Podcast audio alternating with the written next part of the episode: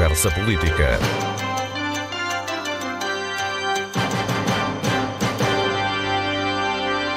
Doutor Miguel Albuquerque, boa tarde. Obrigado por estar na Antena 1. No passado mês cumpriu mais um ano à frente do Governo. Este será, talvez porventura, o ano mais difícil, aquele que possivelmente não esperava que teria que acontecer. Pois, uh, mas neste momento nós temos que estar preparados para este tipo de eventos. Aconteceu em 2010, quando eu estava na Câmara, o aluvião. Foi também um período muito difícil da nossa vida coletiva. E neste momento uh, nós não temos que nos congratular devido ao comportamento exemplar da população da Madeira, porque até agora eh, conseguimos ultrapassar esta crise do ponto de vista da saúde pública, que era o principal, a salvaguarda de vidas, e acho que todos nós, na Madeira, estamos de parabéns, devido ao comportamento exemplar da nossa população. Cumprisse os objetivos que tinha traçado quando começou esta pandemia? Os objetivos foi tentar salvar o máximo de vidas, e tentar eh, que a pandemia não proliferasse de forma descontrolada na nossa região autónoma da Madeira. E, e hoje, 21 de maio, temos eh, a satisfação, é de facto uma satisfação, de constatar que temos apenas 26 pessoas. Eh, sem vítimas mortais. Sem vítimas mortais e temos só 126 pessoas ainda que estão infectadas, mas que estão a recuperar. Ainda ontem tivemos mas uh, um conjunto de casos recuperados e a situação está a evoluir, do nosso ponto de vista, muito positivamente. Isso não significa que eh, qualquer um de nós tenha que estar descansado ou haver um relaxamento dos comportamentos, porque, em termos profiláticos, é essencial manter os comportamentos de higienização, de distanciamento social e o cumprimento das regras dimanadas para a Autoridade Regional de Saúde. Houve, houve, decisões difíceis a tomar, Presidente, ao longo destes, destas últimas semanas. Eh, houve alguma que se arrependa de não ter tomado, que gostaria de ter implementado e não conseguiu? Eu acho que o, as decisões, eh, relativamente ao grande objetivo, de traçar objetivos e, e em termos hierárquicos, o que estava em primeiro lugar, eh, em termos de hierarquia de valores, era a salvaguarda das vidas humanas. Portanto, e tudo aquilo que na primeira fase nós tomamos desde o encerramento do aeroporto, o controle das chegadas, o decretamento, por exemplo, da cerca sanitária em Câmara de Lobos, foram medidas que foram decisões claras, porque era uh, no topo da hierarquia e na base dessas decisões estava a salvaguarda da saúde pública e da salvaguarda da vida dos nossos concidadãos. Neste momento, nós temos uh, mais alguma dificuldade e há mais algum sentido de risco na tomada de decisões. Vou-lhe dar um exemplo. Uh, a retoma, por exemplo, do turismo, como é que vai ser feita? Nós temos que gerir, neste momento, com algum grau de risco, um equilíbrio entre a salvaguarda da saúde pública e uma retoma da economia, por exemplo, e do turismo não ponha em causa a saúde pública. Portanto, são decisões que exigem algum equilíbrio e alguma ponderação. Nós optamos por um princípio que é o princípio da progressividade das medidas, ou seja, as medidas vão sendo tomadas ao longo do tempo, permitindo aos serviços de saúde ter sempre a capacidade de resposta e a capacidade de monitorizar o, as 11 cadeias de infecção que tivemos aqui no Madeira. O, o, grupo que foi criado em termos da saúde foi decisivo para as decisões que foram tomadas? Foi fundamental, eh, foi fundamental e neste momento continua a ser fundamental. Ainda ontem nós tivemos a visitar a, eh, a secção Covid no Hospital Dr. Nel Mendonça e foi um investimento brutal, 3 milhões de euros que fizemos em muito pouco tempo, porque tivemos que montar camas, montar salas cirúrgicas, cuidados continuados, salas de parto, tudo num contexto apenas e exclusivamente dedicado à situação de termos, como tivemos, eh, pessoas infectadas, por exemplo, tivemos dois partos no Hospital do Nel Mendonça, portanto, é uma secção toda resguardada, isolada, mas que obriga a ter todos os mecanismos e todos os instrumentos de suporte de vida e de intervenção para um doente com todas as valências que é portador Essa, uh, essas... do vírus. Portanto, isto obrigou, de facto, um esforço monumental do, dos médicos, dos enfermeiros, do pessoal da saúde, uh, a quem eu agradeço publicamente uh, aquilo que foi feito. Isso irá continuar a se manter até numa perspectiva de que uma segunda vaga poderá acontecer? Tem que se manter e temos que reforçar. Vou-lhe dar um exemplo. Por exemplo, nós neste momento vamos ter que reforçar a nossa capacidade das equipas de monitorização. Como sabe, a partir do momento em que vai haver uma reabertura progressiva eh, das entradas na Madeira e as pessoas com teste CPR, por exemplo, que deixam de estar em confinamento, têm duas opções. Ou facultam às equipas de saúde uma app para poderem ser monitorizadas uh, através do telemóvel, e isso tem que ser facultativo, ou fazemos, caso não queiram voluntariamente sujeitar ou submeter à saúde pública esse app no seu telemóvel, temos que fazê-lo pelos métodos antigos. É evidente que isso obriga a um reforço das equipas de acompanhamento, de monitorização, de intervenção. E no aeroporto vamos ter que também montar, uh, sobretudo para o mês de julho, uma estrutura que nos permita uh, ter capacidade de resposta relativamente ao número das pessoas que vão desembarcar. Vão desembarcar. Presidente, uh, há possibilidade de se voltar a ter confinamento, caso surja essa segunda vaga? Eu já disse e tenho que lhe dizer, não, nós não queremos fazê-lo, mas... Podem ser obrigados a ter que fazer. Se for obrigado a fazê-lo, não, hesitaremos, não hesitaremos em fazê-lo. Temos aqui uma situação que é, uh, hoje, por exemplo, a própria reabertura dos hotéis vão ter um conjunto de regras, desde quartos de confinamento, uh, a possibilidade do controle de temperatura. Portanto, há um conjunto de regras que vêm-nos facilitar, no fundo, a motorização e, sobretudo, que o maior controle no caso de surgimento de alguma infecção. Se houver alguma pessoa infectada, não vai existir, como se fez em como aconteceu em Tenerife no início, o encerramento do hotel totalmente. Portanto, temos é, agora já mecanismos para podermos fazer a monitorização e o acompanhamento de uma forma mais rigorosa e com menos impacto público. Mas eh, se surgir, e, e nós não sabemos se vai surgir alguma situação, que eu espero que não aconteça, eh, vamos ter que tomar decisões. Agora, até agora, a reabertura das atividades tem corrido bem, não temos tido, as pessoas têm cumprido, desde os centros comerciais, os estabelecimentos abertos ao público, os serviços públicos, a própria restauração, as pessoas estão cientes de que esta é uma doença altamente transmissível, uma doença que não é inócua, portanto, que causa mortes e lesões físicas graves às pessoas e as pessoas têm tido as precauções. Presidente, já fez contas a esta pandemia? Continuo a fazer contas, isso é o meu problema, que neste momento eh, nós estamos com uma necessidade uh, essencial de termos um reforço da nossa capacidade de intervenção financeira, quer na área, na área da saúde, quer na área social, quer na área do apoio económico. Mas para isso é decisivo e importante que o Governo Central e o Presidente da República compreendam que a Madeira precisa rapidamente de uma autorização para se financiar.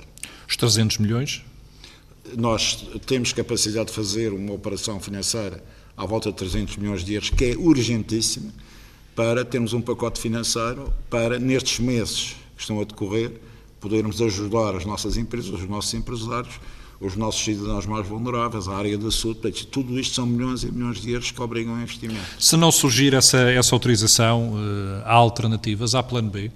Vai ter que surgir. Vai ter que surgir, se caso contrário, o governo fica numa situação muito difícil, porque uma, eu sou responsabilizado e posso ser escrutinado quando, eh, por motivos eh, de gestão de governo, eh, não tenho capacidade para intervir. Agora, quando o governo fica estrangulado, fica maniatado e não tem capacidade de intervenção devido a um capricho, a uma situação de castigo político ou uh, de indiferença relativamente ao, ao, nosso povo, eu uh, então tenho que pôr as cartas na mesa e dizer claramente aquilo que é a verdade. Daí essa decisão de, de colocar até a hipótese de se demitir e provocar eleições antecipadas?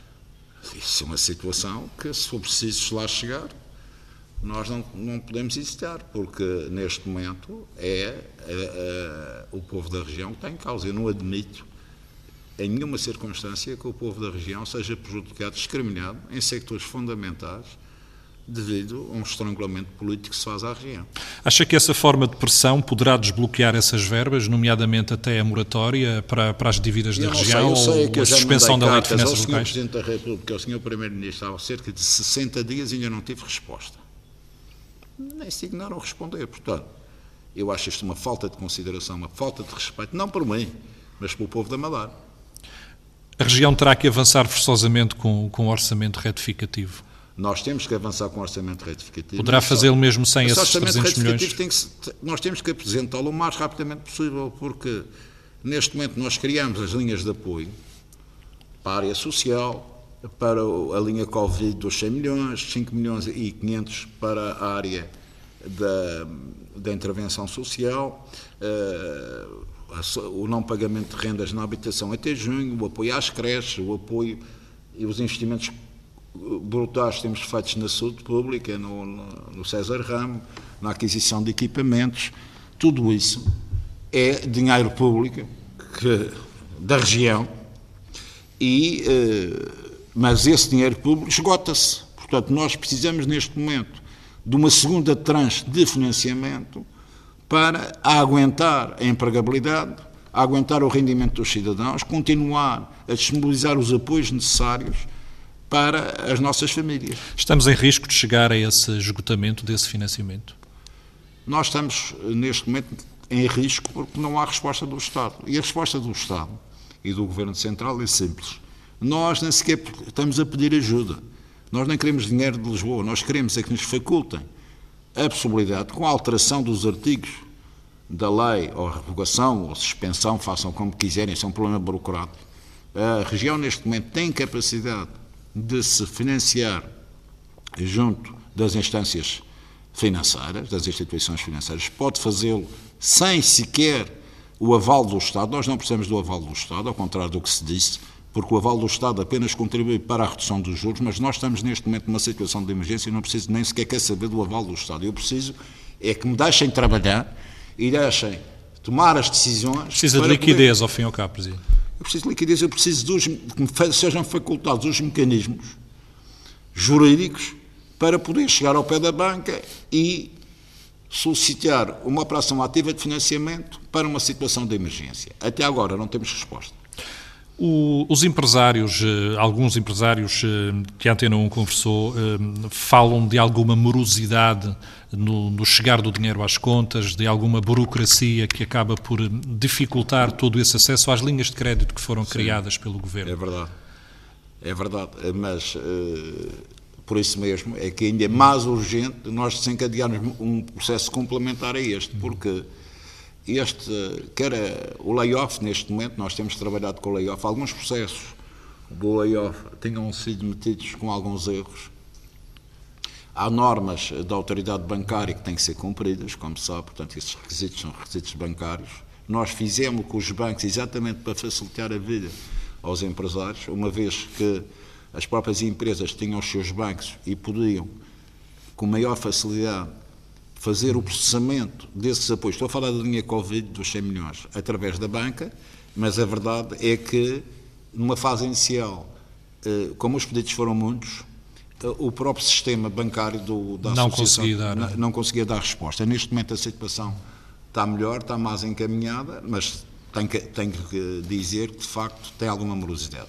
Relativamente à questão apesar de já estar a cerca de 88,4 milhões comprometidos nessa linha.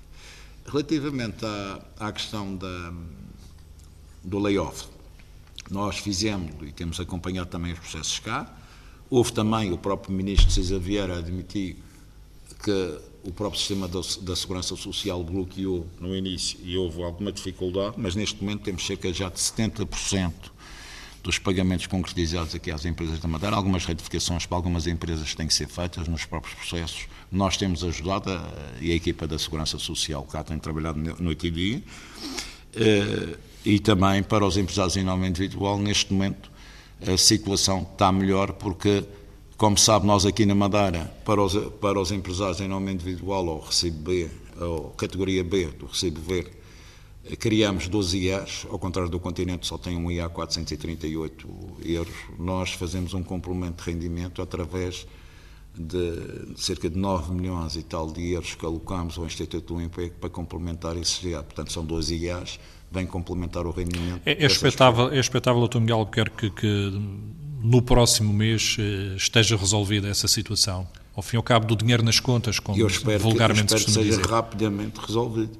É evidente que, eh, porque é fundamental para nós, ainda por cima esta linha do Covid tem uma grande vantagem, esta é que nós criamos, é que eh, se segurar, se as pessoas conseguirem assegurar o pagamento integral dos salários aos seus trabalhadores durante os oito meses, eh, estes apoios tornam-se uh, transformam-se a fundo perdido e acho que isso é muito importante e bom para as empresas. Esta, esta, esta linha que criou e todos estes mecanismos que foram criados eh, acabaram por suster eh, esta situação da pandemia a nível económico. Mas é preciso pensar o futuro, é preciso criar incentivos, é preciso eh, fazer com que as empresas retomem a atividade. O que é que poderá vir a ser criado nessa, nessa área? Nós, neste momento, o que precisamos, eu não tenho dúvida sobre isso, é uh, avaliar um dos sectores, alguns dos sectores estão muito ligados ao nosso peso, de cerca de 26% do produto interno bruto, que é o turismo. Algumas das empresas turísticas, neste momento, estão dependentes, não de nós, mas estão dependentes dos próprios países emissores. Essa equação é difícil de calcular porque Pronto. não depende só da Madeira, não é? Não depende, o turismo não depende fundamentalmente de nós.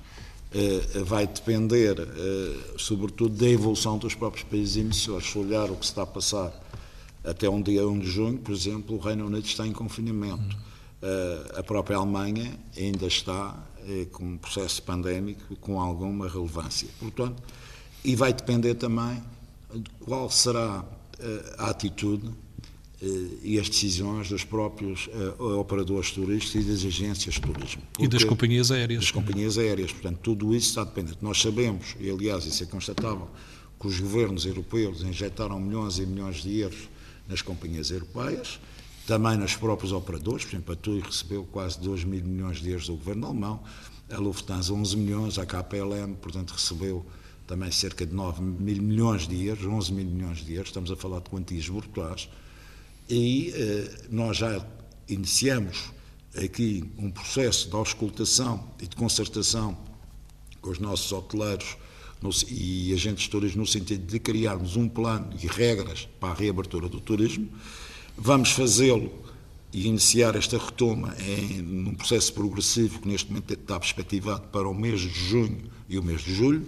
A ideia é termos mecanismos de controle de entrada para não podemos deixar de fazê-lo para salvaguarda não só da, da saúde pública dos madeirenses e porto-santenses, mas também para a salvaguarda de todos aqueles que, que, trabalham na hotelaria, porque os hoteleiros não querem abrir um hotel e receber clientes se não tiverem a garantia que esses clientes eh, têm pelo menos um teste negativo e que não estão contaminados. Essa, essa questão dos testes, Presidente, eh, a Ministra da Saúde já veio descartar a hipótese de fazer testes nos aeroportos. Mas isso, Ministra, nós aqui vamos. na Madeira temos que gerir. Eh, o que é que nós vamos fazer aqui? Vamos, eh, nós temos, por exemplo, vou-lhe dar um exemplo, alguns dos operadores, eh, os próprios charters, será mais fácil. Porquê? Porque a tendência é para o preço dos testes ser cada vez mais baixo. À medida que se vai fazendo a massificação... Os, os 150 euros poderão não, isso, isso é uma ficção. Isso não, é, isso, isso, isso não é 150 euros. Uh, e o que é que. E vamos, uh, sobretudo o que está previsto em julho, é termos, de um lado, o, CPR, portanto, quem se apresenta com o CPR de 72 horas, chega ao aeroporto, dá os dados e depois é monitorizado, faz a sua vida, mas sempre acompanhado, se for pelo app é mais fácil. E uh, se não tiver o teste, a nossa ideia é criarmos aqui, no mês de julho, um mecanismo de testes cá na Madeira vai-se dizer que os testes, os testes não vão custar 150 euros, o Governo, nas negociações, por exemplo, para os estudantes, o Governo vai ter que assumir, mas serão, neste momento, testes muito mais baratos. Os residentes terão testes eh, pagos pelo Governo? Vamos ver, estamos a estudar, porque a, própria evolução e a forma como temos que adquirir os testes, vamos estudar isso. É evidentemente, um residente não, não cabe na cabeça de ninguém que vai pagar 150 euros aqui na Madeira, isso não tem nenhum sentido. Não, não teme que os preços dos testes, se forem as companhias a ter que fazê-los, possam se refletir depois no, no preço das, das, próprias ligações? afastando também de alguma forma quem quer viajar para a Nós Madeira? vamos ver, porque tudo isso tem que ser negociado com os próprios operadores e está a ser negociado com os operadores. Ou seja, nós neste momento temos que fazer a retoma, nós temos uma, uma organização chamada Associação de Promoção, interessa a nós que o turismo tenha uma retoma segura e eh, tudo isso será negociado. Agora, eu acho, e é isso que está a ser debatido neste momento, que ainda é prematuro, que as coisas estão a evoluir tão rapidamente, semana para semana, sobretudo neste sector, que eh, o que vai acontecer, penso eu, penso eu, é que as próprias companhias e os operadores vão inserir no package o próprio teste. E porquê que lhe estou a dizer isto? Porque a tendência será para gerar confiança, ou seja, não há nenhuma família que vá viajar se não tiver confiança de que no momento em que entra no avião, os outros companheiros de voo e a própria tripulação do avião não está contaminada e tem teste negativo. Portanto, este pressuposto da confiança é essencial. Como é que este vai ser feito? Eu estou convencido que os testes serão muito mais baratos. Eu penso que os testes, se forem comprados ou disponibilizados em massa, que é o que vai acontecer no futuro, vão baixar eh, muito o preço. Essa confiança vai gerar quase uma vulgarização, permita-me a expressão, dos testes? Sim, acho que sim. Eu penso que os testes eh, eh, vão, vão ser de tal maneira utilizados, sobretudo na mobilidade, que vai levar ao, ao seu crescimento exponencial. O seu crescimento exponencial leva imediatamente a uma redução substancial do seu custo. O que nós temos agora que fazer aqui na Madeira é também reforçar a nossa capacidade de testes. Nós, neste momento, vamos fazer um investimento muito grande, mais uma vez, no César Ram, para termos uma capacidade de resposta dentro de um mês e tal. Vamos tentar cerca de mil testes por dia, o que lhes dá, de facto, já alguma capacidade. Agora, eh, eu penso, eu estou convencido que a maioria das pessoas que vão viajar bom, já, já, já com o PCR. Como é que se vai convencer as pessoas a viajar numa altura de recessão económica, onde há realmente às vezes essa falta de confiança de fazer férias? O que é que terá que mudar na atitude da promoção da Madeira? Eu acho que, em primeiro lugar, eh, nós temos que garantir aquilo que nós conseguimos. Neste momento, que nós somos, vamos ser uma região certificada como zona índice de pandémica, aliás, é um dos principais ativos que nós temos neste momento, e as pessoas, como disse, querem viajar com segurança e querem passar férias. A Madeira tem a vantagem de ser um destino europeu perto, um destino europeu conhecido, e, com controle pelos serviços de saúde, tem os serviços de saúde eficazes, eh, preparados para fazer face à pandemia, tem um histórico de controle nestes dois meses, que é um ativo fundamental, e está perto da Europa, e as pessoas, com certeza, a maioria dos europeus, depois do confinamento, querem fazer férias. Agora, querem fazê-lo numa região que tenha, como a nossa tem, garantias de segurança e que podem circular dentro das regras que estão estabelecidas sem a possibilidade de um contágio iminente. O mercado, o mercado interno e o mercado continental o será muito importante nesta um primeira mercado, fase. É fundamental também. Eh, nós estamos a trabalhar com a TAP. A TAP está numa situação de indefinição. Eh, o governo ainda não disse o que é que quer fazer com a TAP. Vamos aguardar para ver o que é que se vai passar. Com outras companhias, a promoção madeirense já, já estamos a trabalhar com várias, desde a Jet Tour a outras. Todos os dias estamos em contactos. Não há respostas para já, Presidente? Não, eh, já há, neste momento, negociações, quer para o Porto Santo, quer para a Madeira. Portanto, um dos, o Porto Santo é um dos destinos muito atrativos neste momento, mas também que vai obrigar o Governo a fazer investimento de monitorização e, e, e aliás, foi a primeira região livre do Covid e a primeira praia que se abriu na Europa com o número de pessoas expectável no Porto Santo e até com essas operações que estava a falar agora que possam vir a trazer para o Porto Santo, eh, haverá necessidade de reforçar a capacidade das infraestruturas? É isso que vamos fazer. Temos que fazê-lo. Não, há nenhuma dúvida. Reforço de equipa hum. e reforço de infraestrutura ou disponibilidade de infraestrutura para isso. Fala das infraestruturas de saúde, nomeadamente. Saúde e de controle. No aeroporto. E de monitorização, sim, em, todo, em todos os aspectos. Presidente, uh, eh, os últimos números do desemprego, e ainda bem que assim foi, acabaram por não ser tão, tão grandes como vão respeitável. ser, vão ser. Mas Não- vão acabar por acontecer. Eu não gosto de pintar a- o quadro cor-de-rosa. É preciso termos a noção. Nós, neste momento, temos cerca de 45 mil madeirenses em layoff. Isso significa que 45 mil famílias ou, ou pessoas estão, Estão a receber suspenso. 70% do ordenado. Portanto, isso significa o quê? Significa uma quebra de rendimento para muitas famílias que tinham os seus orçamentos já muito espremidos e isso traz grandes dificuldades eh, e uma retração do consumo. Essa retração do consumo tem um impacto extremamente negativo em todo o que é o, eh, em toda a nossa economia. Alguns sectores que estão melhores, eh, mantivemos, ainda bem, a construção civil e as indústrias extrativas estão a funcionar e, e é ainda bem que estão, só tiveram uma semana paradas, porque significam cerca de 70% do nosso PIB. Mas muito à custa do investimento público, Presidente. Tá bem, mas olha, é nestas alturas que se tem que fazer investimento público.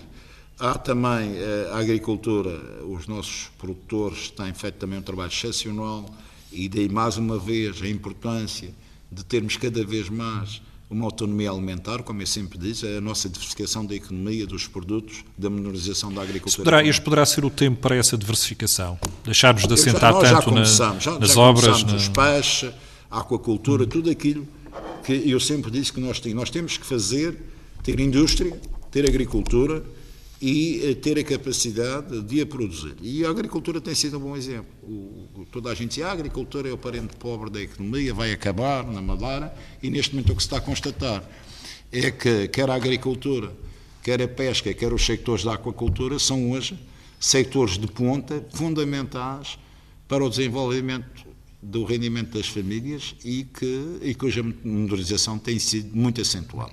Falávamos eh, há pouco da questão do desemprego, ele vai aumentar com certeza. eh, Há medidas já pensadas eh, para, para As medidas, neste momento, é reforçar a componente, quer da formação profissional, dos, vamos também tentar fazer a chamada empregabilidade de formação e eh, temos, eh, na verdade, continuar a tentar eh, continuar a assegurar que o Instituto do- Emprego tem os meios necessários, quer para garantir a empregabilidade dessas pessoas, quer para garantir os rendimentos. Essa será uma área que terá que ter um reforço financeiro, forçosamente. E nós, neste momento, não temos, eh, temos este programa de emergência social, que por acaso eh, são 5 milhões, mais meio milhão de euros, que é muito importante. Porquê? Porque este programa, que está a ser neste momento executado, visa não só apoiar as famílias mais vulneráveis, mas, por exemplo, famílias de rendimento médio, por exemplo, em eh, despesas que, significativas e que significam encargos avultados para as famílias. Vou-lhe dar um exemplo. Através deste programa, se você tiver um filho a estudar em Lisboa, tem uma renda numa casa, pode pagar a renda. Por exemplo, a aquisição de computadores para o teletrabalho, pode fazer através deste programa. Vou-lhe dar eh, outro exemplo.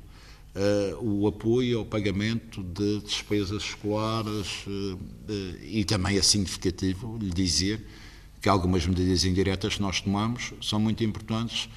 Nós estamos a assegurar o pagamento das creches até o mês de junho, por exemplo, para as famílias, portanto, e, e a própria isenção do pagamento das rendas sociais, foram 18 mil pessoas que até junho não pagam a renda. O, o regresso, falava da, da questão da- das famílias e da reabertura da- das creches, o regresso à escola, em alguns, em alguns anos, já não será feito em, em dois- neste ano letivo, será só no, no próximo. Eu sei que é difícil estar a fazer previsões eh, a médio prazo ou até a curto prazo, mas eh, terá que haver uma reformulação no, no próximo ano escolar. Sim, nós estamos a trabalhar porque a questão das creches é uma questão que nos preocupa. Preocupa-nos porquê? Porque eh, há famílias que eh, estão divididas no sentimento. Por um lado, eh, acham, querem, precisam de pôr os seus filhos numa creche, porque precisam de ir trabalhar, fazer a sua vida, e as próprias crianças estarem dois ou três meses dentro de uma casa é muito difícil. E eu próprio tenho essa situação. Mas, eh, por outro lado, eh, mães e pais dessas crianças têm um grande receio de colocar eh, as suas crianças numa instituição que não possa garantir plena segurança. O que é, e este é um sentimento legítimo. Por um lado, é fundamental que a vida retome a sua normalidade, mas por outro lado, há sempre este receio, que é um receio legítimo. Normalidade nós, com segurança. Normalidade com segurança. Portanto, nós estamos neste momento a estudar e a articular com os profissionais, com os próprios as creches, nós temos cerca de 5 creches públicas, a maioria das creches são privadas, como é que o vamos fazer? Ou seja, quais são as opções? Nós, em princípio será facultativo. Mas, por outro lado, para as pessoas que se disponibilizarem a colocar as crianças na creche, temos de ter a garantia que têm todas as condições de segurança. O que numa creche não é fácil. Pois. O que numa creche não é fácil. Estou-lhe a dizer isto porquê? Porque temos de ter algum cuidado. E temos de ter muito cuidado nestas medidas. Porque em França, por exemplo, ainda ontem fecharam 70 escolas. Abriram as escolas, já estão a voltar para trás. E nós aqui temos que garantir esta segurança, as pessoas estarem seguras. Relativamente ao ensino, quando houver a sua reabertura no mês de setembro, vamos ter eh, que estudar medidas no sentido de garantir aquilo que são as regras básicas, uhum. distanciamento, etc, etc. Redução do número de alunos por turma, redução que, dos horários, vai ser, um trabalho, vai ser um trabalho rotatividade, portanto, vai ser um trabalho monumental. E eu aproveito esta entrevista para agradecer aos professores, têm sido extraordinários e é uma classe eh, que tem desempenhado, sobretudo agora neste período, no ensino à distância. Teve que se adaptar rapidamente a uma outra bem, forma de ensinar. Tem sido, de facto, ótimos profissionais. Eu, eu tenho um filho que neste momento eh, está a fazer também as aulas por eh, computador eh, e pela televisão e tem corrido muito bem. Põe a hipótese de no próximo ano haver uma espécie de ensino misto entre ensino à distância e ensino presencial? Essa é uma das hipóteses que nós estamos a estudar, porque, vamos ser francos, eu penso que a situação vai determinar que vai continuar a determinar esse distanciamento, que esse distanciamento seja assegurado por razões de saúde pública e, obviamente, isso implica que o espaço escolar, para além de ser eh, desinfetado, eh, que se tenha as medidas eh, todas de, de prevenção profilática, que esse distanciamento seja assegurado através dessa rotatividade. Essa é a nossa perspectiva. Isso vai, isso vai ter, é claro, custos num sector onde já há uma fatia significativa do, do orçamento. Claro. Por isso é que eu preciso rapidamente de resolver o problema uh, da nossa operação de financiamento. Outra, outra questão, estamos uh, praticamente a entrar no, nos meses de verão, uh, as praias foram reabertas, esta será uma outra área que poderá ser uma fonte de contágio se não foram cumpridas as Mas regras. Mas estão a cumprir as regras. Até agora tem, e vão sabe, cumprir tem... as regras, as coisas têm corrido bem.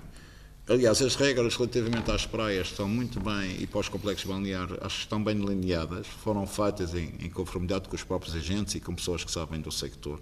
Não, o governo não faz tudo sozinho. Ao contrário de certas pessoas que dizem que conseguem fazer tudo, nós pedimos sempre a colaboração. E acho que as próprias famílias, apesar eh, de estarem mais confiantes, continuam a cumprir, e bem, as regras de distanciamento. Há praias onde não haverá esse problema, por exemplo, a Praia do Porto Santo, pela sua dimensão, tem 9 km. Agora, complexos balneares como o Lido, eh, como outros complexos, a Praia de Machique, portanto, vão obrigar, de facto, a que estas regras sejam cumpridas. Mas acho que isso também não tem nenhum problema. Acho que as pessoas estão cientes para segurança delas próprias cumprir esse distanciamento. A restauração e os, os, bares abriram também recentemente, alguns já estão a funcionar, outros estão na dúvida se vão conseguir funcionar, porque realmente o mercado interno não vai chegar para todos. Eh, também aqui poderá ser criada alguma, poderá ser feita alguma atenção especial. Sim, nós vamos ter que apoiar. A redução do IVA, por exemplo, Presidente, que é uma das coisas que A redução do IVA não vai resolver nada, porque isso é uma corporação. Uh o IVA é um imposto de repercussão, como você sabe. Se você não tem clientes, não vai resolver o assunto. Eu acho que neste momento o que é fundamental é garantir medidas. Eh, o layoff parcial é uma delas, mas que possa garantir eh, o apoio aos empresários até à retoma do turismo. Como sabe, o, turismo é determinante para eh, a restauração na Madeira. Nós estamos a falar de cerca de 40 mil pessoas que não estão cá, que são os números do nosso turismo, mas o, o alojamento local e uh, o sector uh, está perspectivado e foi montado em função uh, da indústria turística. Muitos dos restaurantes vivem do turismo, não é? vivem, como todos nós sabemos, restaurantes, estou a falar de restaurantes, bares, cafés, a maioria dos cafés da Funchal uh, vive muito do turismo, dos cruzeiros. Nós, neste momento, relativamente aos cruzeiros, temos uma perspectiva ainda mais longa. Não e, será junho, julho? Não, penso que não será junho, julho, mas uh, isso vai obrigar a, a tomada de medidas de apoio específico a esses sectores. Por isso é que é preciso do dinheiro. Esse, esse sector dos cruzeiros eh, que colocou agora a questão, eh, de repente temos a entrada do Porto, um cruzeiro com 2 mil pessoas, fiscalizar ou, entre aspas, Mas, testar momento, essas pessoas. O problema do, dos cruzeiros é como é que as pessoas entram num navio sem terem esses testes. Sem, sem, e como é que esse navio está ou pode circular uh, em alto mar sem riscos de contar. Portanto, isso é um grande desafio que os cruzeiros têm. Porque quando eles embarcarem, quando os passageiros embarcarem, essa garantia de segurança tem que ser dada. E uh, a situação do que se passou relativamente a alguns dos navios de cruzeiros, onde a situação era caótica, vai obrigar a medidas profiláticas e de controle muito rigorosas. Eu queria lhe dizer o seguinte: curiosamente, um dos estudos que nós tivemos a, a ler diz que todos os passageiros, grande número de passageiros, cerca de 80% dos passageiros tinham marcado os cruzeiros, optaram por não cancelar, mas por adiar. Portanto, a tendência será para que essa retoma se efetue muito rapidamente. Agora, falta determinar, isso é preciso algum tempo, as regras, como é que vai ser feito. Poderá ser o sector que, que, na sua opinião, apresenta maiores riscos? É um dos sectores que apresenta maiores dificuldades. Porquê? Mas medida, maiores dificuldades de controle, porque num avião você pode estar 120, 160 pessoas, no avião. Num cruzeiro estamos aqui a falar de navios que têm 2 mil, 3 mil, 3 mil pessoas. Por conseguinte, os mecanismos de controle com certeza vão ser encontrados, as companhias estão a trabalhar nisso e com certeza que essa retoma irá também surgir. Agora, quando é que há de surgir, eu penso que será posterior à própria uh, transporte aéreo. Doutor Miguel Albuquerque, queria-lhe colocar uma última questão, mais eh, política. Sim. Eh, é mesmo real esta possibilidade de avançar com uma candidatura à presidência da República? É real. Eu já fui contactado por diversas personalidades, também não descarto. Rui é Rio foi uma delas? Não, o Rui Rio já sabe, já sabe que eu fui contactado para o efeito. Agora, eu eh, não, não disse que era candidato, também não disse que não era. Tenho o direito de eu ser, acho que neste momento e na atual conjuntura, e face àquilo que se passou nas últimas duas semanas, eu acho que é decisivo e fundamental duas coisas. Em primeiro lugar, que o centro da direita reformista não fique órfão, porque se Marcelo Rebelo de Sousa é o candidato de António Costa, então é decisivo e fundamental que no debate presidencial, quer de pré-eleitoral, pré quer eleitoral, haja uma voz do centro da direita reformista, moderno. Que pode ser a sua. Seja quem for, é fundamental que isso aconteça, porque você não pode viver, não pode passar um cheque, eh, eh, um cheque em branco à, à situação. A situação precisa de ser escrutinada, há que debater o futuro do país, que neste momento ninguém debate.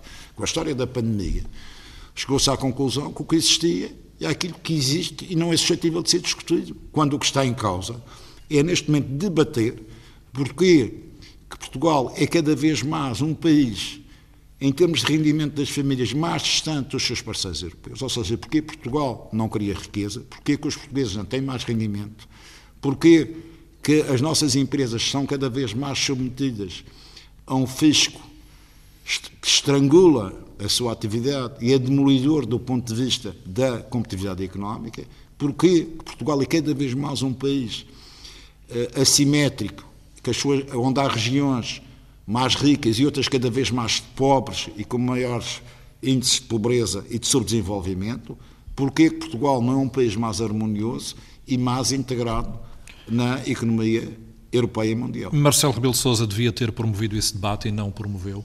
Não, eu acho que neste momento o que é fundamental é que o atual presidente não seja uma bengala das, do, do, socialismo e que seja um presidente que possa, de facto, uh, se demarcar e representar o eleitorado que votou nele. Quem votou na, em Marcelo Rebelo de Sousa não foi a esquerda. Quem votou em Marcelo Rebelo de Sousa foi o centro-direita reformista. Esperava uma outra posição do Presidente da República em relação à Madeira? Completamente. Eu acho que foi muito estranho que até agora o Presidente da República nunca se tivesse pronunciado eh, sobre aquilo que foi a conduta exemplar dos madeirenses e porto-santenses e também dos açorianos nesta epidemia. Não houve uma palavra de conforto, não houve uma palavra de esperança, não houve uma palavra de congratulação, congratulação eh, do Presidente relativamente à população da Madeira. Faltou o tradicional abraço de Marcelo Rebelo de Sousa Um abraço, nós não queremos abraços, nós queremos é consideração e respeito. Dr. Miguel Albuquerque, obrigado, obrigado, por ter estado na Antena Madeira. Obrigado. Conversa Política.